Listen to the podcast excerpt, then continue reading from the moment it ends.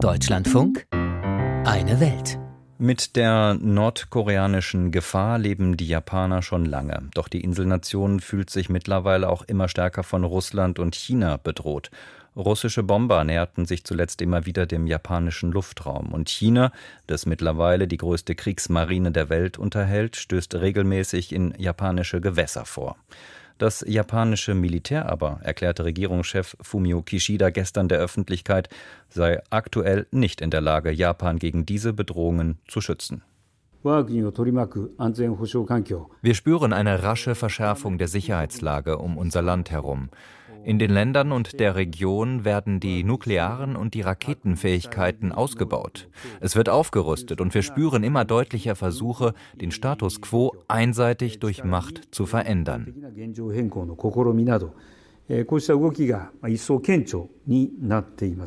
Der japanische Regierungschef Kishida, der gestern eine japanische Zeitenwende angekündigt hat.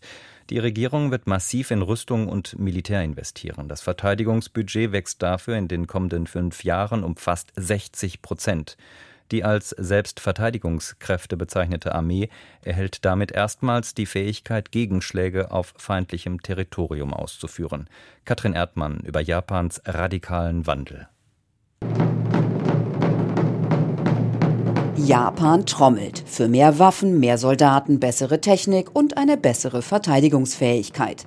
In einem Werbevideo für die Truppe sieht alles schon ganz groß aus. Doch dem ist nicht so, sagt Verteidigungsexperte Kyoshi Sugawa von der Hatoyama Stiftung. Die Stiftung steht den Demokraten nahe, also der Opposition. Ihnen fehlt definitiv die Fähigkeit, länger im Krieg zu kämpfen. Schon in den 80er Jahren kursierten die Gerüchte, dass innerhalb einer Woche die Munition ausgehen würde. Und sogar die heutigen Abwehrraketen im echten Krieg nach ein paar Tagen verbraucht seien. Deshalb legt die von den konservativen Liberaldemokraten geführte Regierung jetzt kräftig nach und plant die Entwicklung eigener Langstreckenraketen sowie den Kauf von 500 US-Tomahawk-Marschflugkörpern. Innerhalb von fünf Jahren will die Regierung das Verteidigungsbudget auf umgerechnet knapp 300 Milliarden Euro hochschrauben. Eine Gegenfinanzierung durch eine höhere Körperschafts- und Tabaksteuer steht im Raum. Zudem soll die Solidaritätsabgabe für Fukushima nun auch für die Verteidigungsausgaben genutzt werden. Einer der zentralen Punkte der neuen nationalen Verteidigungsstrategie ist die sogenannte Rückschlagfähigkeit. So wie die Rückschlagfähigkeit künftig ausgelegt wird, kann Japan feindliches Territorium angreifen. Im Völkerrecht ist es so, das gilt auch für Deutschland, dass man den Feind angreifen darf, wenn man erkennt, der Feind bereitet sich auf einen Angriff vor, also bevor man selbst Schaden erleidet. Doch genau da liegt aus Sicht von Verteidigungsexperte Sugawa der Knackpunkt, auch wenn ein solcher Angriff verfassungsrechtlich zulässig wäre. Es ist natürlich sehr schwer zu erkennen, ob der Feind tatsächlich angreifen will. Dafür entsprechende Beweise zu liefern, dazu sei Japan derzeit nicht in der Lage.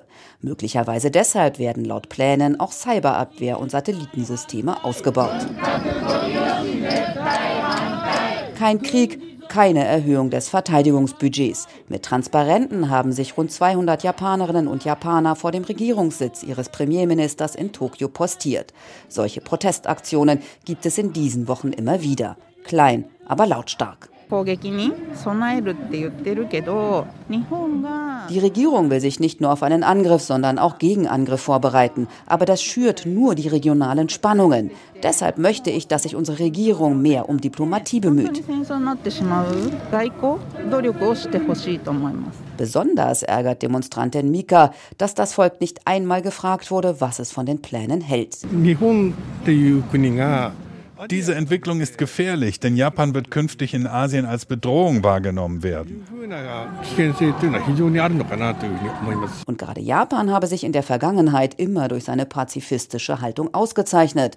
Damit sei es nun vorbei, findet Demonstrant Tsutomo. In der Regierung ist jetzt von positivem Pazifismus die Rede, der es, anders als bisher, auch ermöglichen soll, Rüstungsgüter zu exportieren. Erstaunlich ist, Regierungschef Fumio Kishida galt bisher eher als moderater Konservativer. Doch nun ist er es, der die Verteidigungskosten derart ausbauen will. Für Kiyoshi Sugawa von der Hatoyama Stiftung gibt es dafür nur einen Grund. Auf Premierminister Kishida wird immer größerer Druck vom rechten Flügel seiner Partei ausgeübt. So ist die jetzige Steigerung des Verteidigungsbudgets zu erklären. Dass er diesem Druck offensichtlich nachgegeben hat, dürfte vor allem an seinen zuletzt schlechten Umfragewerten gelegen haben.